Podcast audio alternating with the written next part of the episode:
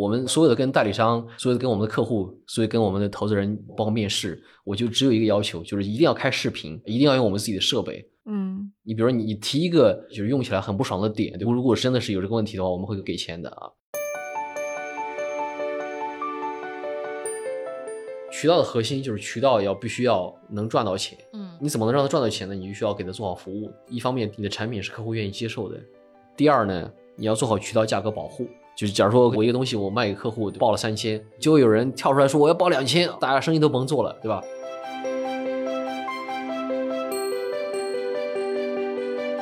也是偶然的机会，然后看到蛙声之后，我就说啊，那既然有产品了，这最好的方法就是我拿过来试试。就在我们的会议室里面装了一段时间，然后我还记得当时 IT 给我的原话是：这个不是性价比版本的国产替代，就直接就是对标全世界最好的性能。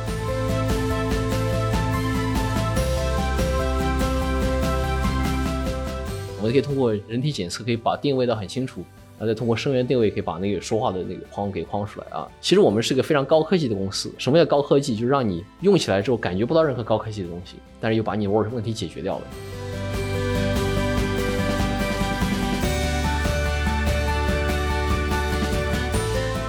嗨，各位听众朋友们，大家好，欢迎收听本期的创业内幕，我是主持人丽丽。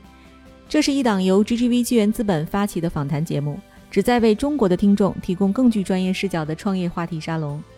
我们深信，听故事是人类的古老本能，也将在每一期节目中尽可能的帮助嘉宾讲出他们最精彩的故事，讲出他们的创业内幕。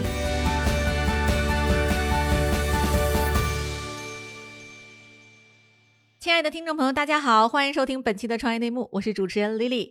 本期啊，我们要聊一个大家。可能非常熟悉又陌生的这个行业啊，相信疫情期间呢，这个很多朋友都在线上开过会。即使是您没在线上开过会，您在线下开电话会也遇到过一个非常非常常见的场景，就是大家都在一个屏幕上，你突然喊喂喂喂喂喂，哎，能听见吗？能听见吗？对吧？这种情况是这个我们在视频会议中的一个非常大的困扰。那今天呢，我们要聊的这家公司就厉害了，它就是这个问题的杀手锏。让声音听得更清楚，视频更清楚的云视频会议的最佳伴侣，蛙声科技的创始人和 CEO 辛欣辛总。哎，大家好，大家好，哎，哎，同时呢，今天接受访谈的呢，还有我们大家非常熟悉的 GGV 纪元资本的高级投资经理邝英辉。Hello，英辉。Hello，大家好。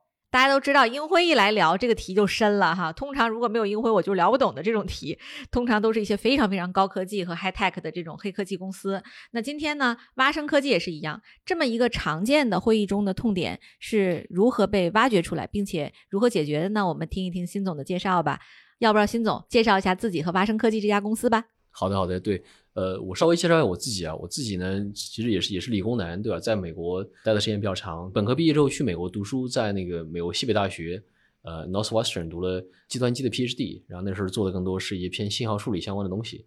然后后来毕业之后，就在微软跟亚马逊做了大概六年的研发，从基础的研发岗位一直做到这个研发经理、研发总监，也带过很多团队。大公司它特点就是大，对吧？非常非常大。很多时候，很多人在里边待的时间长了之后，发现，哎，总会对吧？怀疑为什么需要这么多人，对吧？我以前经常开玩笑说，这个，比如像亚马逊，对吧？可能这个人员减掉百分之九十五，可能也没什么影响啊。所以，这这个其实是一种自嘲，也代表了一种状态，就是你你做的很多工作其实非常的开展，也也很难有很好的 impact。久而久之，就会产生一种疲劳感，对吧？那就会想着怎么出来做点自己想做的事情，对吧？当时最开始也没有完全想清楚自己要做啥，但是就是二零一八年刚好三十岁，对吧？经济上也没什么没有太多压力，就想总得出来干点啥，然后就后来就回国开始搞这些公司。那我想做的事情呢，就三点：第一个呢是要做 to B 啊；第二个呢事情呢是要做跟声音相关的，就以声音为切入点，什么场景下对声音的需求会比较明确的，这是第二点。第三点呢是要做成一个。它是必须是个完整的产品，它不能是一个方案性的东西，对吧？前几年是在声音、在语音比较火的时候，很多人出来做方案，对吧？很多方案公司，我可能就在整个产品里面只是做了很小的一环，这个有非常大的问题，就是你你如果只是做产品里面的一环，其实你这个议价能力是非常非常差的，对吧？整体的东西也不是你的，所以最终你的价值是非常非常小的。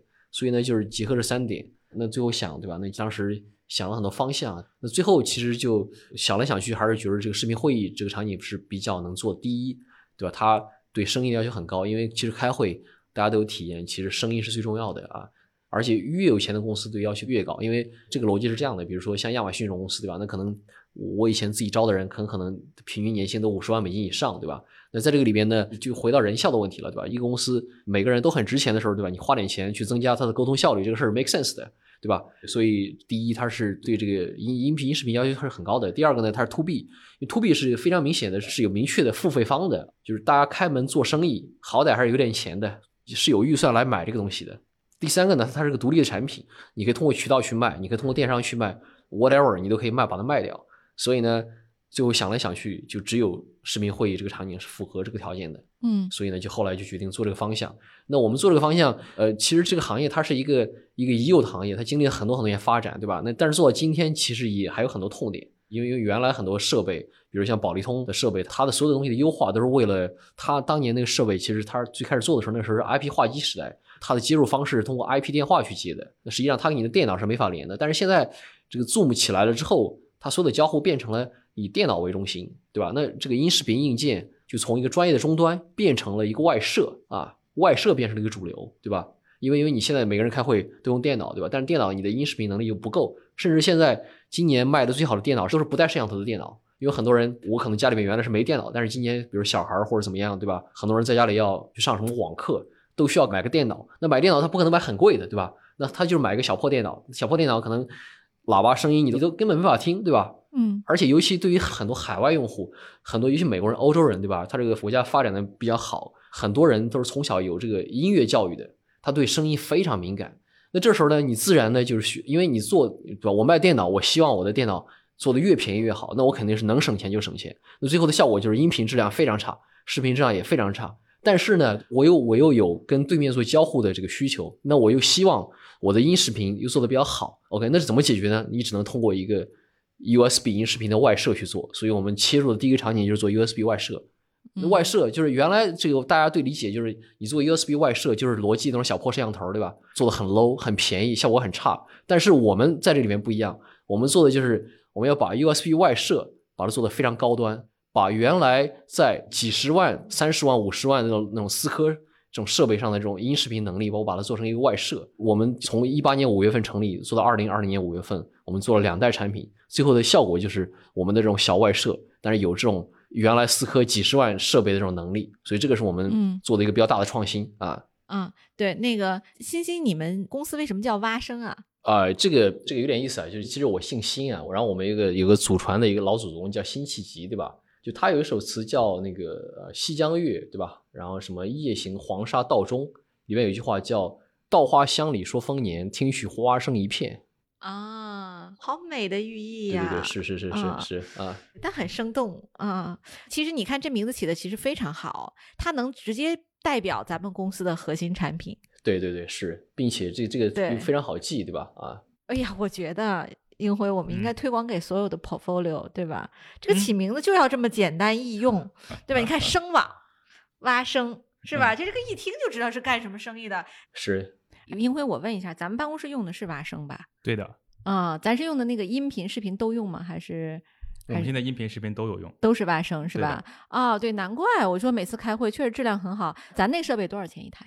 这个我们有不同种类的啊，比如像嗯 GTV 这一类顶级资本，对吧？钱这么多，那我们就卖稍微贵一点的，可能就 可能会议室，反正我们的这个客单价呢，从千把块钱到几万块钱都可以啊。你假如说你你需要做个非常好的、非常高端的沉浸式的体验，对吧？一百万我们也能做到，对吧？你想要什么的服务，我们都有这个量身定做的服务，对吧？一般客单价呢，可能从可能你是个 SMB，你对音视频还有一点要求，对吧？那我们可能有一千多块钱的东西，效果也不错啊。那你如果是一个一个大 B 对吧？那你你有更更高级的要求，比如说会议室有大的、有小的、有中型的，你如何解决这个问题？其实我们也有解决方案啊。我们有串联的麦克风，对吧？一个麦克风它虽然是 USB 外设，但是它实际上它具备了终端的能力，对吧？可以多个串起来。你会议室比如说到一百平、两百平，我都能帮你搞定啊。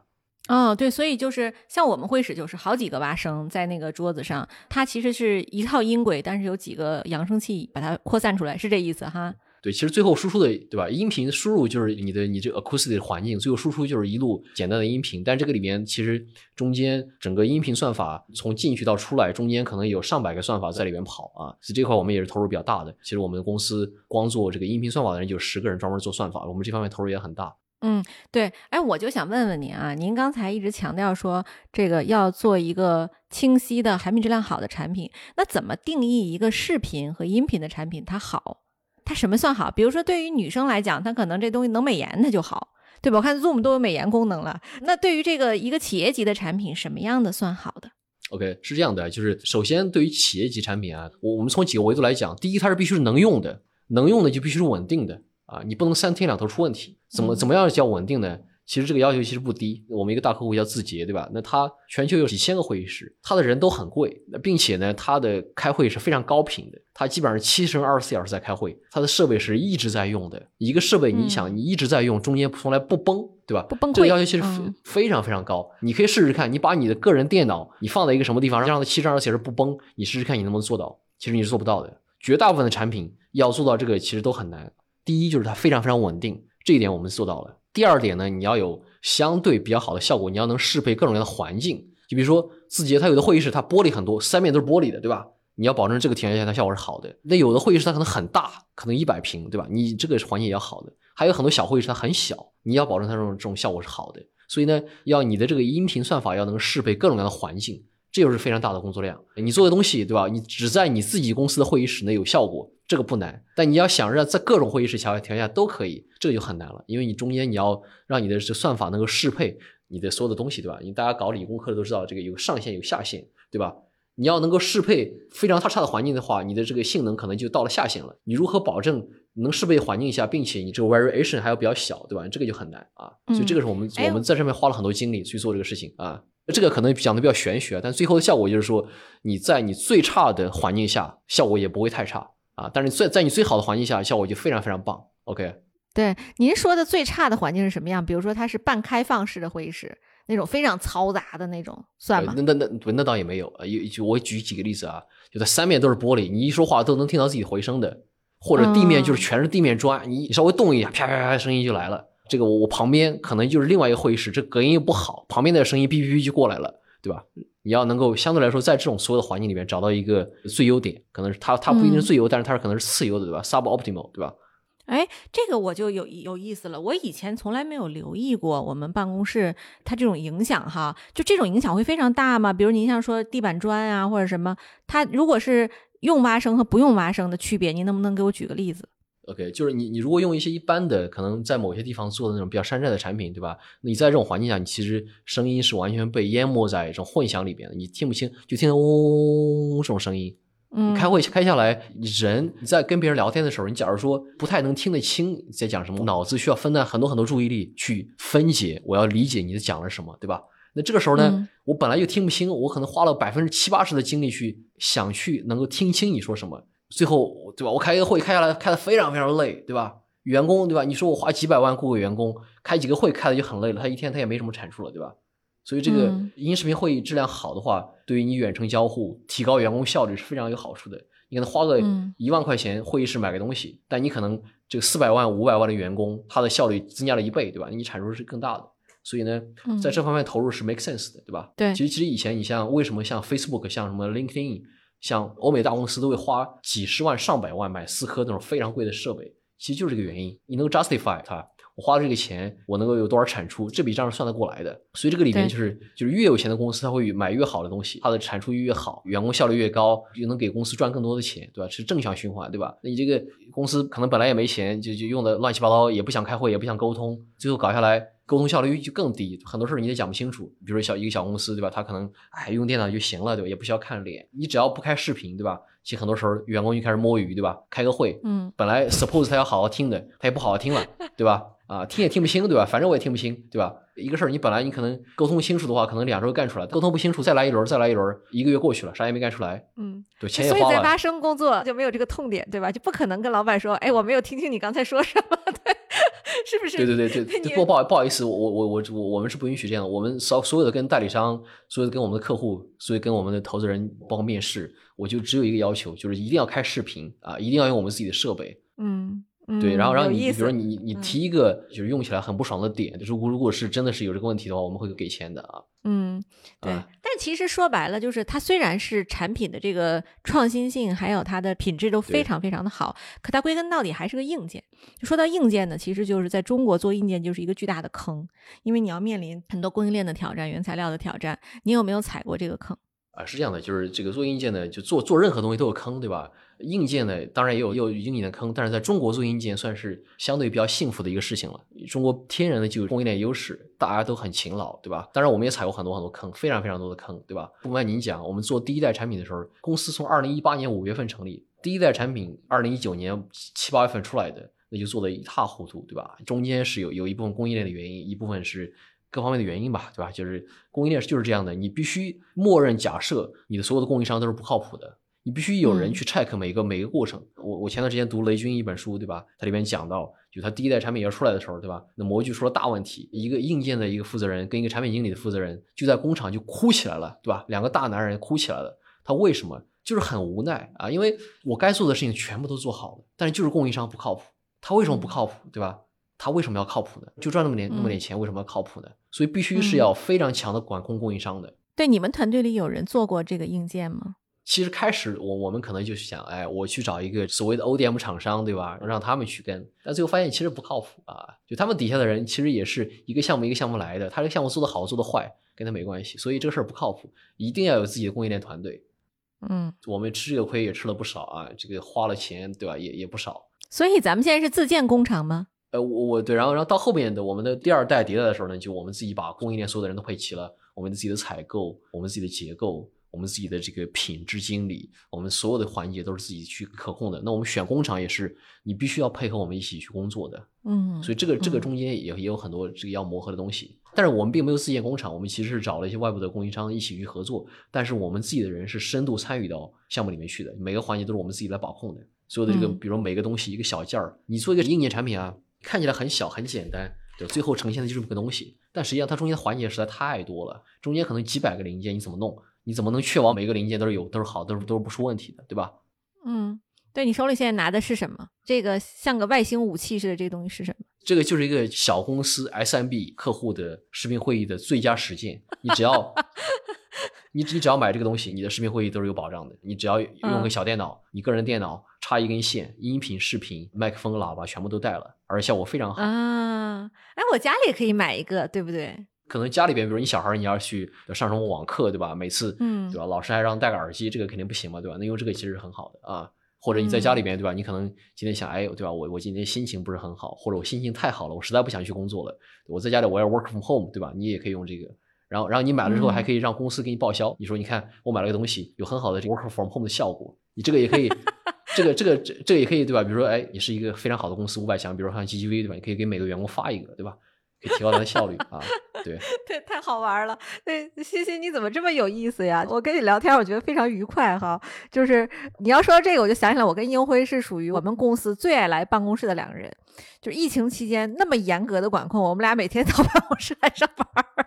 对，就是我跟英辉两个交替会来。然后后来我就发现，其实在家里就是办公的场景里的硬件不匹配是一个主要原因。就是你是不是有足够好的显示器、足够好的视频会议系统，然后呢，是不是足够安静、有独立的空间？其实这几个要求都做不到的时候，确实是挺挑战的哈。所以你那个就像外星武器的一样的东西是挺有用的。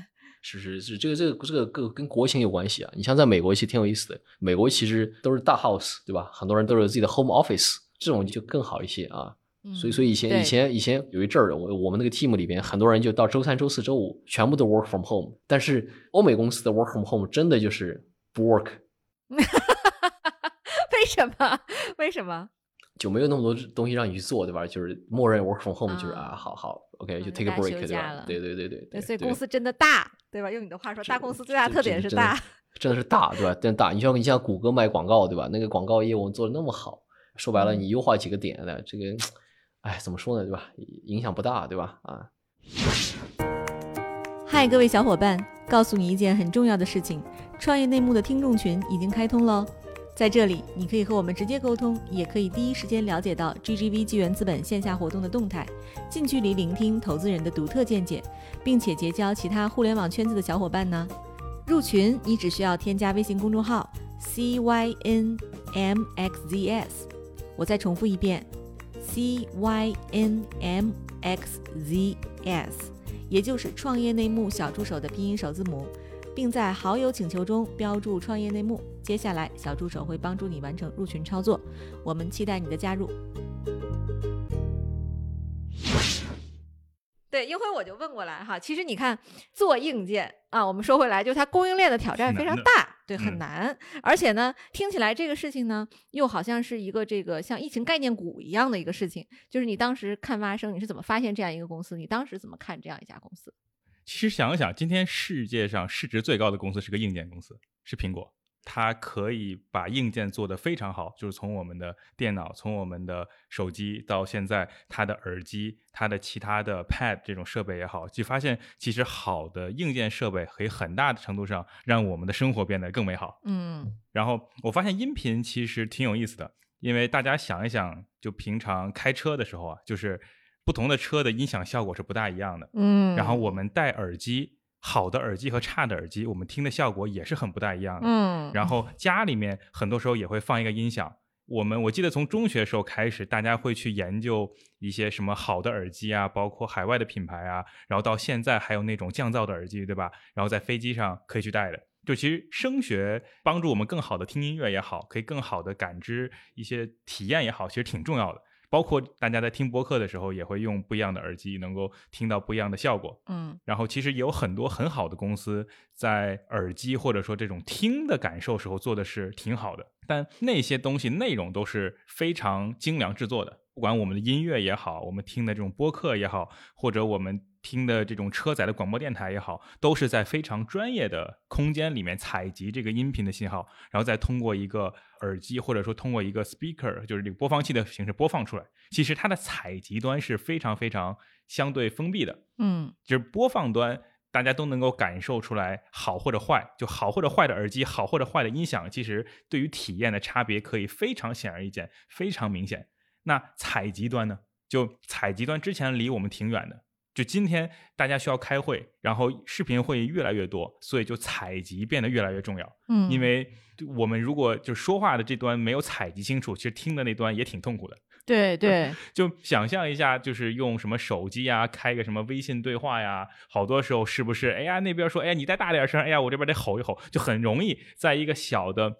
就是会议场景里面，比如说我摆个手机在桌上，摆个电脑在桌上，然后我这边两三个人就变成我这边吼了，我这边使劲声吼，然后我希望那边能听清楚一点。所以其实对，还有这种情况，就是开会的时候一堆人坐在那儿，然后他离麦克风稍微远的时候说：“哎，你站起来，站起来！”然后就有一个人非常吊诡的趴在桌子上，撅着屁股在那开会。这种我们也见到过，对吧？对的，就开会这个场景和之前不大一样，就是因为它需要很好的采集这个声音啊，然后采集这个声音其实比播放它还要难。非常非常难，嗯，然后那我们觉得采集是非常重要的一个事儿，那自然而然也要有公司能够做一个更适应新的，就是越来越多的远程办公，越来越多的会议，越来越多的通话，就是从采集侧做得更好的这么一个公司。所以我觉得就是音频和声学这块还是非常有技术含量，非常有意思的。嗯，哎，我是不是可以理解哈？就是苹果或者说 BOSS 这样的公司，它已经把就是听的这个端。就是这个硬件这块做的不错了，但是实际上采这一端还没有一家公司能解决的更好，对吧？那 Zoom 有没有可能干这事儿？对，可以可以啊，这个这个我可以好好好好聊一聊。我觉得我觉得真真的是银辉讲的是真的太好了，就高屋建瓴，把我想讲的话都我之前之前没想过的这个角度，实际上确实这么回事儿。就是，哎，那你觉不觉得这就是投资人的能力呀？就是说，对对对，投资人就善于把 就是那种就是本来咱正常人看起来哈，觉得哎好像是挺好的事儿，但他就讲完之后，哇，这个事儿真的是百亿美元市值的这个机会在这里，对吧？对，当然这个。对，这个真的非常好。就是我非常喜欢举一个例子，就是比如说，OK，你如果开个飞机，对吧？你从亚马逊的热带雨林上走过去，你看到的就是个雨林，你是看不到任何东西。就像很多人说，哇，你做这个事儿，你你做个耳机，你有啥好做的？或者做个什么 speak phone，你有什么好做的，对吧？其实一个道理。但是你实际上，假如说你从飞机上下来，我做降落伞，我落到雨林里面去。其实你会发现，哇，那真的是太多太多东西可以去做的，可以去感受的东西了。创业也是一个道理。假如你飘在天上，哇，你一看就是没任何机会。但你真的是在一个热带雨林里面，对吧？每天去跋山涉水，还要担心被什么毒蛇咬，那你其实你的感受是非常非常多的。那其实我更多是从这个角度去聊这个事情，对吧？而且音频这事情，就就像英辉说的，对吧？它其实确实这么回事儿，就是原来的很多制作都是精良制作，对吧？大片儿，对吧？那我的东西都可以做的，这专业的设备可以做的非常专业，而且场景可以百分之百限定。但是会议室是个非常有意思的东西，它不是全部 open 的，也不是完全限定的，这就是好的地方。比如说你要做个最优化的问题，对吧？你总得有点 constraint，对吧？你总得有点限制。所以呢，这个就是带限制的优化问题。它好歹是个会议室，它好歹把门是关起来的，对吧？那你是在这个空间内解决问题是有解的。假如说你要在外面，对吧？那我要在外面，在广场上面，我要去弄个什么东西，那是不可行的。但是你在这个限定空间内，我做优化问题，就让你的声音听起来跟你的真人的声音更真实，让你听起来效果更好。这个事情是可以做的，而且可以长期做的。所以这是我们做的做的事情。那其实你可以把会议看成是一个远程交互的一部分，对吧？会议只是一部分。那除了会议以外，那其实还有很多，比如像直播，对吧？直播带货，还有一些，比如说像泛教育行业，其实每个行业它都很细分，它需要的东西都很不一样，对吧？那你要把这整个市场做完，你可能需要五十个 SKU，需要一百个 SKU，所以这个就是比较有意思的地方。其实你最后做出来，你发现，哎。一个产品你可能只能卖市场空间可能只有一个亿，对吧？但以五十个产品出来就是五十个亿，对吧？但是但是这个你得需要非常非常精雕细琢去理解这个场景去去做的。就是回到问题，为什么 Zoom Zoom 不愿意做，对吧？哎呀，Zoom 这个做软件这么赚钱，干嘛要做这么苦逼的生意，对不对？但 Zoom 很喜欢我们这样的公司，因为其实就当 Zoom 的客户更多的有更好的设备之后，其实它的体验会更好的。嗯。对，有道理。Zoom 会把我们当做一个很重要的伙伴。对，哎，咱们咱们会这样打包销售吗？比如说卖给 Zoom 的客户？会啊，会啊，会啊。其实我我对啊，我可以一会儿放放上照片。我我在二零一九年的时候跟 Eric 元的合影，对吧？确实有有有非常大的潜力可以合作的啊。而且我们作为硬件厂商，对吧？那我会帮他卖东西啊，也也其实是作为他的一个重要的渠道啊。嗯，哎，这就就有点苹果的逻辑了哈。就是说，如果说你看那个苹果，它作为一个硬件，它其实就做了一个生态，就是它把所有的那个 A P P 开放出来，就是这个 A P I 可以接到各种各样的公司里去，就有一个自己的生态里了。如果说我们自己这个硬件做的足够好，是不是就跟 Echo 或者是像国内的什么各种各样的音箱，天猫精灵什么的是差不多的了？这个不太一样，不太一样，因为这个音箱这事儿还还偏 To C 的啊，偏 To C 的这个东西到底有没有用，我就不评论，对吧？但 To B 是有非常明确的用户需求的。我们就是做 to B 的，OK，而且就合理合法的收钱啊。对，您这个像会走到那个 C 端市场吗？去跟天猫精灵和小爱同学 PK？呃，不会，不会，不会，不会，不想死的那么快啊。啊，哎，那您觉得有没有反过来的可能？比如说小爱同学突然也去做 to B 了？就还还是刚刚我跟你讲的那话，就是你做智能音箱，你可以通过一个 SKU 是杀遍全球。杀遍全国，杀遍所有的东西品类，但是音视频这东西它很细分，非常非常细分。你做产品吭哧吭哧搞半天，它其实回报它没那么大啊。你像阿里什么人都对吧？年薪几百万、上千万的都很多，对吧？你搞个团队二三十人，搞个东西出来卖不了几个，也卖不了多少钱，这个划不来。所以音视频这个行业很细分。第一个很细分，第二个 to B 呢是需要渠道的。做渠道这个事儿其实不是互联网公司善于干的事情，对吧？它更像是海康大华这类公司干的事情。嗯，对。哎，您刚才提到渠道，我就觉得这个特别有意思了。因为其实作为智能会议硬件，哈，这个赛道的门槛其实就是两点，一个是产品质量，一个是销售渠道。就是您刚才有大量的时间在讲咱们产品这一块的优势，那咱们这个销售渠道这一部分，您有什么心得吗？呃，是这样的，就是其实我过去的背景呢，就是一方面是我花了很多时间做电商之前啊，但是最近一年就花了很多时间做渠道，这个思路完全不一样的，就是。我我今年大概从疫情前跑到今天，一天跑可能至少见两三波代理商啊、客户啊，乱七八糟。其实我们对渠道的理解是相对是比较深的。渠道的核心就是渠道要必须要能赚到钱啊，这是最核心的东西。嗯，然后你怎么能让他赚到钱呢？你就需要给他做好服务。一方面，第一，你的产品是客户愿意接受的；第二呢，你要做好渠道价格保护。嗯。就是假如说，OK，我我一个东西我卖给客户，就报了三千，就会有人跳出来说我要报两千啊，那大家生意都甭做了，对吧？所以呢，就对于渠道管控其实这块是比较重要的。然后我们团队，我非常幸运的是，我大概二零二零年年初引入了一个合伙人啊，这哥们儿呢原来就是在思科体系做渠道销售的，那他呢花了一整年时间，我们从整个销售渠道从零建到现在有四十多个人。嗯，我们分区域，我们北区的销售总监是原来罗技北区的销售总监，我们东区的销售总监是原来 MaxHub 东区的总监，然后西区是原来思科的一个人，南区是神州数码的一个人，所以我们整个团队虽然我是之前是没有这个做渠道的基因的，但是我们团队里面是有这个基因的。嗯然后每个区域再配了七八个人，就是传统的做渠道分销的方法去做了。嗯，对，这个就像咱们现在做的这个生意，就是渠道和自营哪个比例更高？呃，我们其实线下的东西全是做渠道，我们自己是理论上是不出货的啊，就全部通过渠道去出货的。嗯比如举个例子，我我们在苏州对吧？我们签了一个苏州本地相对比较大的一个分销商，他在苏州本地就二三十个销售，那我们通过他的销售，我们再去覆盖苏州地区的很多集成商。苏州地区集成商可能是几千家，每一家可能手上都有十个八个客户啊，嗯你通过他们去可以做很多生意了。你自己一个人，你天天跑，我能跑几个客户出来吧？跑不了几个客户出来。但你通过渠道的方法，你可以这个东西你是能 scale up 的。做这个事情，我也不是第一个，那我也不是最后一个。比如海康大华就是做这个生意的，嗯，对啊？我这么看起来，英辉其实 to B 的生意如果做好了，是比 to C 容易很多的，对吧？不大一样。嗯我觉得有一些硬件啊是我们自己买的，比如说手机，比如嗯说笔记本，我们自己从网上下单可以买了。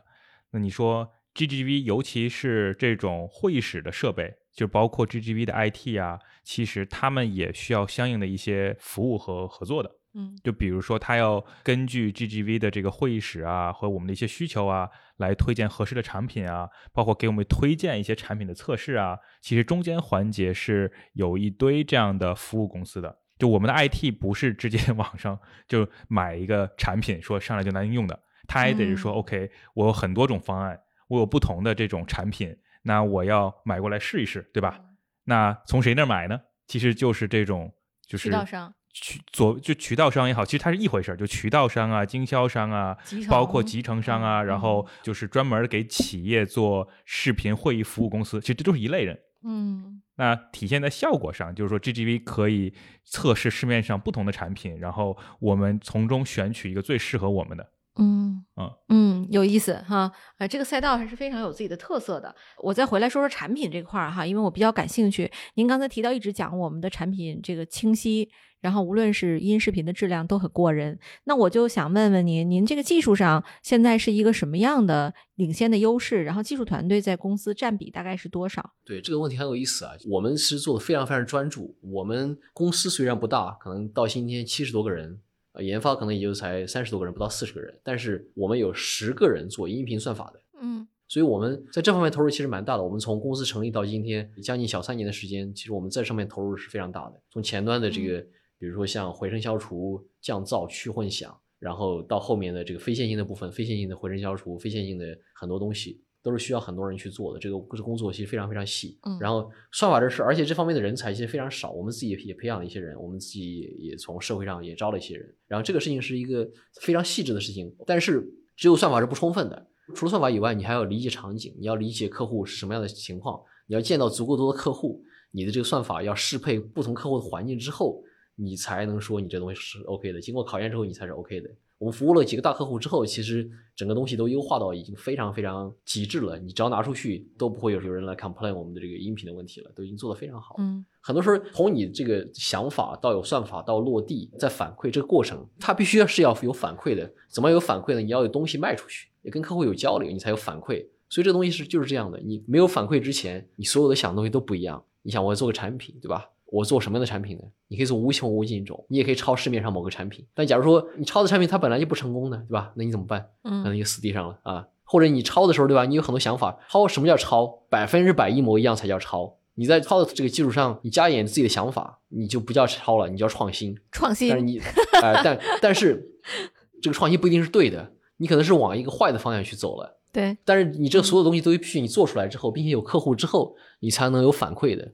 所以这是一个非常大的、非常大的点。今天我也看到这个我们这个赛道里边，对吧？我当然我们这个赛道很多玩家要感谢我，因为我们这一笔拿了不少钱，所以大家又对吧？又有人愿意投了，对吧？啊，但是不，但是，对对对对，英辉 看到我非常骄傲的笑了一下。对对对对，真的是这样的。你你现在看，其实，在我们拿到钱之前，之前这个赛道上其实是没人投的啊。其实很多人对应该感谢我们，对吧？嗯对，但是这些公司里面，我看到很多人还是在抄一些不会成功的产品啊。对，所以这个里面就是说，第一个就是技术，对吧？第二个是你要懂你的场景，第三个你要有反馈路径，这个是具嗯具备一定的那个的。所以为什么像海康大华这么成功，对吧？也是将近上万亿的公司了，为什么？因为它有客户，它可以持续迭代，它已经把这个 feedback loop 已经有了。所以这个是很多公司没有的啊。对，非常非常有趣。就是我就想再问问您啊，就是你看这个思科和 Polycom 这样的公司，其实人家已经有很多很多年的技术积累和运营经验了，相信在技术上一定比咱们更成熟。那如果有一天思科说他杀进来跟你去厮杀这个赛道，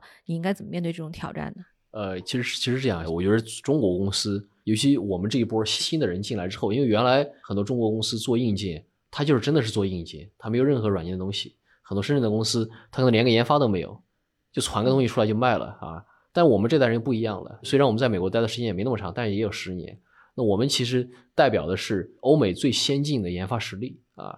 其实我们的研发实力不比思科、宝利通差，因为你想想看，思科、宝利通在湾区实际上是个三流、四流的公司，没有什么人愿意去的。他们最好的人我都可以非常轻松的挖过来啊。为什么？因为我们给的钱多，对吧？所以实际上在欧美，它是一个非常三流、四流的公司，它的创新性已经非常非常不足了。这是第一个，第二个呢，它的成本非常高，它的 marketing 它要养研发，在硅谷养个人多贵啊，而且它上市公司它要面临很多资金毛利的要求，所以它必须要卖的很高，要不然它亏的，对吧？那我的卖价可能比它成本都低啊，那他怎么跟我玩？我又效果又很好，长期看来这个市场一定是我们的啊。嗯嗯，非常非常有趣哈，这个分析也特别新颖。那我就再问问您一些运营有关的事儿吧，比如说就是咱们你刚才一直讲一个就是一代产品的事儿哈，一代到二代，就是这个一代到二代之间听下来是有一年多的时间嘛。这一年多，当时您这个公司又有这么多的这个需要花很多人力成本的这么一个情况下，你当时资金是怎么撑下来的呀？是这样的啊，就是呃，首先我以前做过电商，我做过运营，我我大概知道这个省钱是多么的重要啊。所以人来尽调的时候，他说他从来没见过花钱这么省的公司，对吧？那我觉得这个可能是我们的一个缩影。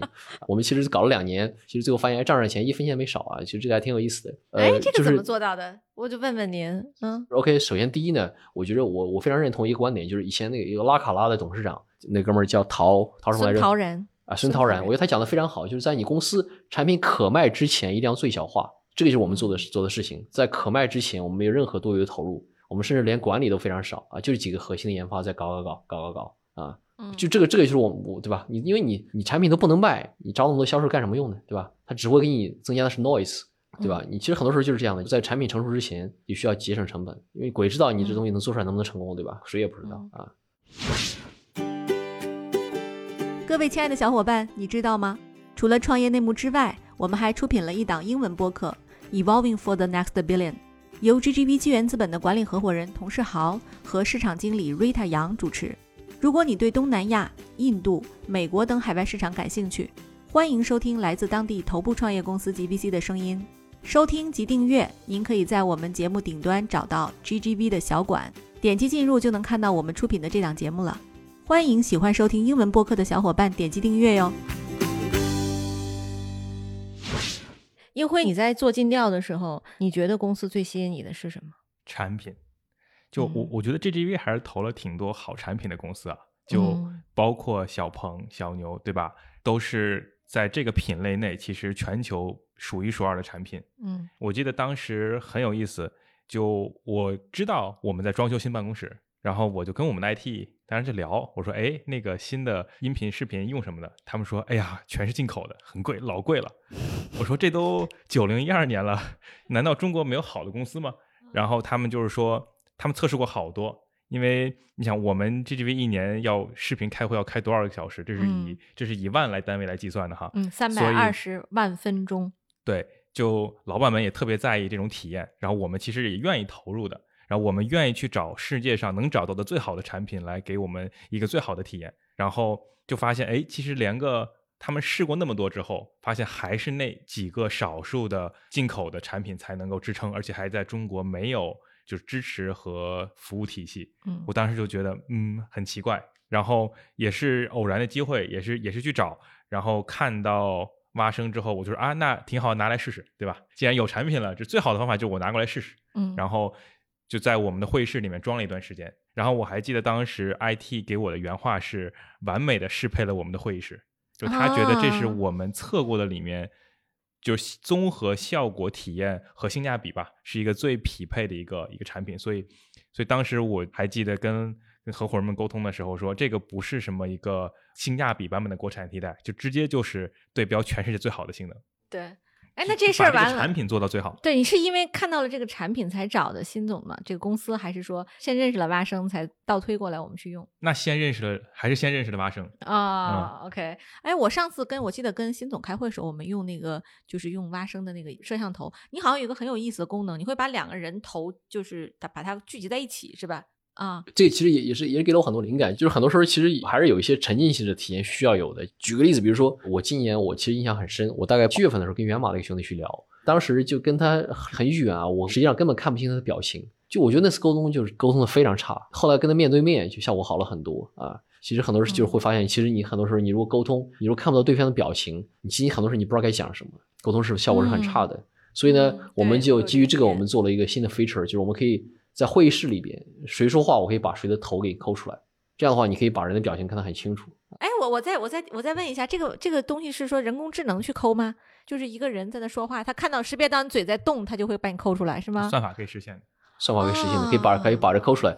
我们可以通过人体检测，可以把定位的很清楚，然后再通过声源定位，可以把那个说话的那个框给框出来啊。其实我们是个非常高科技的公司啊。什么叫高科技？就是让你用起来之后感觉不到任何高科技的东西，但是又把你问问题解决掉了啊。嗯，对，哎，这个我补充一句，对，当时我还记得就问我们的 IT 嘛，我就说，哎，这个就是麦克风啊，就是我收集声音的这个装备很难吗？他说真的很难，就里面它看着可能就是这么一个硬件，对吧？但它其实里面有大量的算法，嗯它要识别就是人说话的声音，可能离得远、离得近，然后还会有回声，然后还会有敲击键盘的噪音，还会有走路的噪音，然后会有各种各样不一样的就是杂七杂八的东西。然后你怎么能够准确的把人的声音识别出来，然后保持它的清晰度？其实它背后有大量大量的算法。嗯，就这个东西难，不难在它的硬件，难在它的算法和它的、啊和它的整体。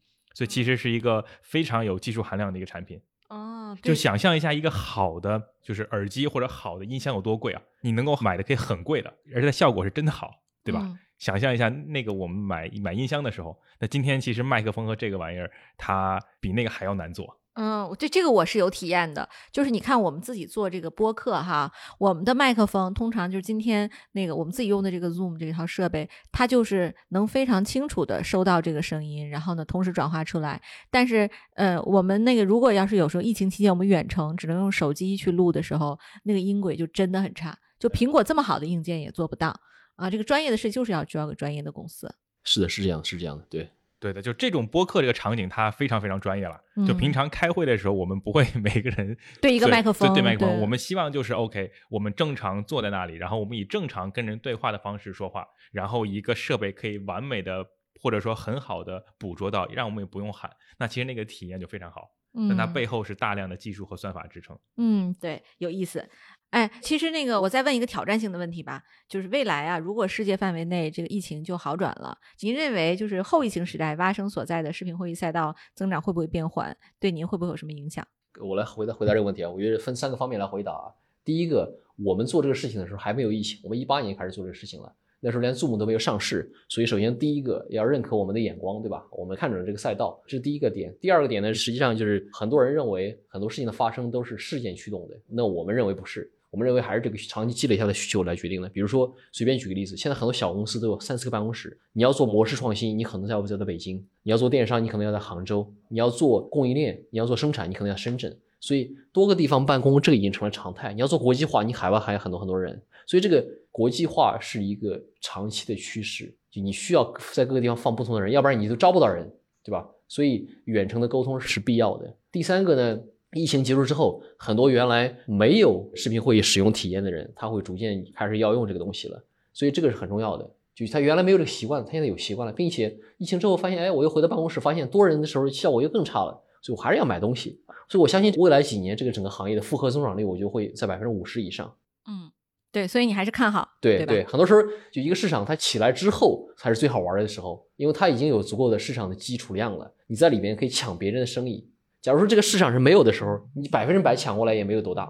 对，你看那个，我们去看我们自己的数据啊，二零一九年 GGV 就是整个 Zoom 上的时间是八十万分钟，然后二零二零年因为疫情，我们的 Zoom 上的使用时间是三百二十万分钟。哇，那么二零二一年我们其实我们全球也就是七八十人啊，然后但是我们有三百二十分钟的这个使用时长，基本所有的会议都是在线上开。那你说它会不会退到八十万分钟呢？一定不会了。那它会不会超越三百二十万分钟呢？我觉得不知道。对，因为人的习惯已经产生了，大家已经习惯了，就是我们分布式的办公，这就变成一种人生的常态。有那人们可能就慢慢的就习惯了，说我们就分布式这种工作就好了。而且很多时候它效率提高了，就之前的技术不允许，就我们只是一个电话，没法看见真人的话，其实沟通和那种感受和能看见真人是不一样的。就今天我们有非常好的这种沟通的体验，音频看到这个人，那其实我很多时候就没有必要。跑那一趟了，对吧？我跑那趟还花时间在路上，还不环保。对，就对对。辛总，你们单位现在还在招人吗？然后借着我们的这个节目，你要不要发一发广告？对对，是我我对，其实我们公司对人才是非常非常饥渴的。我们希望招到这个行业里面最好的人，最好的这个渠道销售，最好的做国际化的运营的人，对吧？以及最好的这个嵌入式工程师。以及音频算法工程师啊，公司发展非常快，对吧？现在来还能享受到这个比较好的发展的红利，对吧？对，特别好的广告，对。然后最主要的福利是你在这里可以享受到最好的音视频会议的。对，这一方面了，就关关关关关键是我我们要把产品做好，并且能够成功，对吧？这个可能对很多人来说影响更大一些啊。很多人你就就就不要再去在大大公司表演了，我们一起来干点有意义的事情多好嘛，对吧？表演多累啊。对，对表对真真的影响你表演，对吧？你从三十岁表演到四十岁，哇，一下不好意思，公司要年轻化，把你扫地出门，对吧？你也没赚到啥钱，你还不如来跟我一起做点事业，对吧？对，PhD 都这么耿直吗？都耿直。好，对，非常欢声笑语的一期节目哈。对对对。然后感谢大家的收听。OK。啊，然后那我们下期再见啦，拜拜。拜拜。好。感谢感谢感谢，李老师。好，谢谢，谢谢，谢谢，谢谢，哎。